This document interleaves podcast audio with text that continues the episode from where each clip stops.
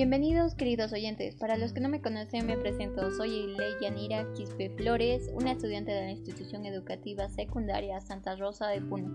Ahora mismo curso el cuarto año y bueno, en esta oportunidad daré mi comentario sobre la discriminación lingüística, no sin antes de ver dos videos. El link les estaré dejando en la cajita de descripción y bueno, sin más que decir, empecemos. Como sabemos, la discriminación estuvo presente desde el principio y con el tiempo se fue desarrollando, asimismo incrementaron las diversas formas de discriminación. Y si les nombrara cada uno de estos, posiblemente no le acabaría. Pero hoy quisiera enfocarme más en la discriminación lingüística y como hemos observado en los videos, daré una reflexión general. Bueno, en el primero de entrada se dio una reflexión sobre la forma de hablar, ya que cada ciudadano tiene una manera peculiar en el tono de voz al hablar y expresarse. Tú puedes hablar de diferente manera, tu tío igual, tu madre y padre, pero nadie tiene el tono de voz igual. Y que aunque el castellano es un idioma estándar, no hay que olvidarnos de la diversidad de lenguas eh, que hay donde las personas aún las hablan en estos tiempos. Y bueno, que es interesante que ellos compartan su opinión respecto al tema, ya que eh, vimos en el video personas, diversas personas que mencionaron que muchas veces se sintieron discriminados al hablar su idioma nativo, ya que las personas se reían o se burlaban simplemente de su forma de expresión. Eh, claramente ellos se sintieron intimidados y muchos ya no quisieron seguir con el legado lingüístico debido a la idea de que el castellano es la mejor eh, el mejor idioma para el crecimiento en esa sociedad. Y bueno, respecto a esto, yo opino que sí, la, que sí, la discriminación es un tema que nos incumbe a todos sin excepción alguna. Y es que quizás el tipo de discriminación nos pone a pensar de lo que estamos viviendo las personas y las personas que son tratadas injustamente, todo por una cultura rota en valores. Porque sí, hay que decirlo, la inculcación del valor de saber respetar a las personas aplica mucho a estas situaciones, ya que todos somos iguales y quizás la única diferencia es que estemos en cuerpos separados. Así que la próxima vez que veas a una persona hablando su idioma nativo, no te hagas diferencial. Yo creo que todos somos hermanos y debemos comprendernos. No hay que juzgarlos y más bien admirarlos por que aún siguen hablando su idioma nativo.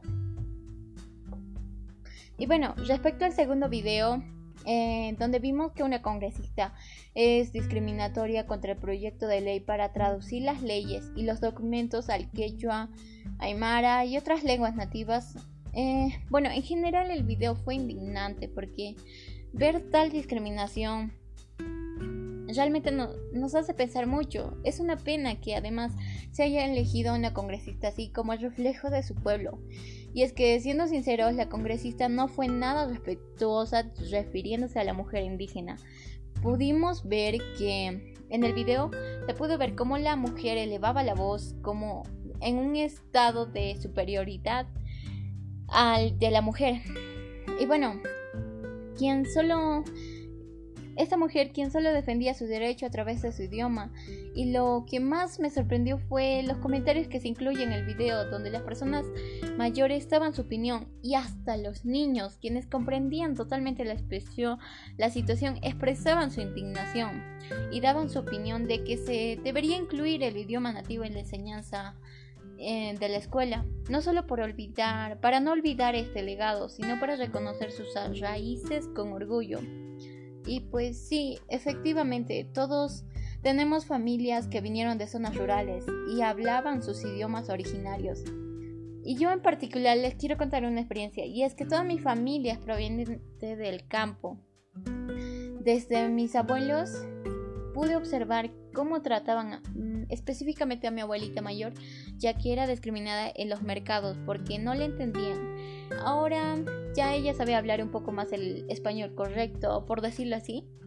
Pero para mí fue una experiencia que a mí en lo personal me hizo reflexionar y por eso decirles que se sientan orgullosos de sus raíces no me sobra. Y bueno, comprenden lo muy importante que es saber tu lengua nativa.